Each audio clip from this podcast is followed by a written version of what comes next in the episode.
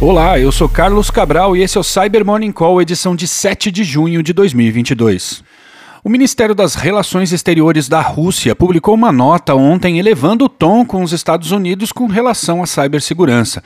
O documento afirma que os Estados Unidos, mais precisamente o governo Biden, vem violando uma resolução da ONU sobre cibersegurança e que isso tem acontecido recentemente em ataques dos americanos contra o país por meio do IT Cyber Army, um grupo que reúne pessoas que lutam pela causa ucraniana no domínio cibernético. Em outras palavras, o que o governo russo está dizendo é que os Estados Unidos está institucionalmente se infiltrando em um grupo, em tese, hacktivista para executar ataques contra a Rússia. Por meio da nota, o Kremlin recomenda que os Estados Unidos não provoquem o país a adotar medidas de retaliação, as quais, abre aspas, podem ser catastróficas porque não haverá vencedores em um confronto cibernético direto. Fecha aspas. E os nossos colegas da NCC publicaram uma análise ontem sobre as táticas, técnicas e procedimentos de uma quadrilha de ransomware chamada Black Basta, a qual surgiu recentemente tendo os primeiros relatos públicos de ataques documentados em abril desse ano.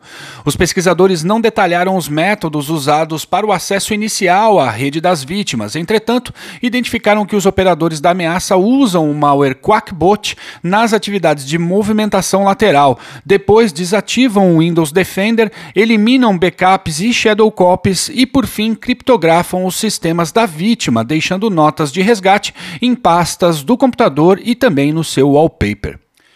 E os operadores do ransomware Lockbit publicaram ontem uma nova entrada em seu blog dizendo que a Mandiant havia se tornado mais uma de suas vítimas.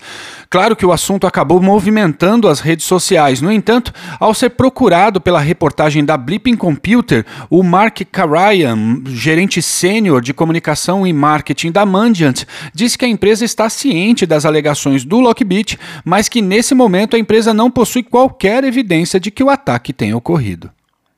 E a equipe de especialistas da HN Security divulgou hoje os detalhes e as provas de conceito para uma série de vulnerabilidades nos firewalls Zyxel.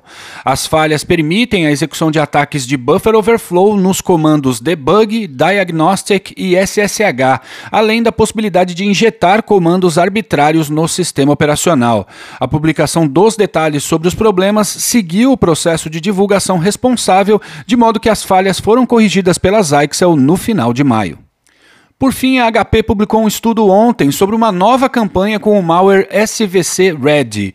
Destaque para o modo incomum de ativação do segundo estágio da infecção, que é baseado em macros do Office, mas que, ao invés de usar scripts em PowerShell ou MSHTA para baixar os executáveis do próximo estágio, como tem sido comum a múltiplas ameaças, a macro que baixa o SVC Red executa um shellcode que está armazenado nas propriedades do documento Word usado na infecção infecção.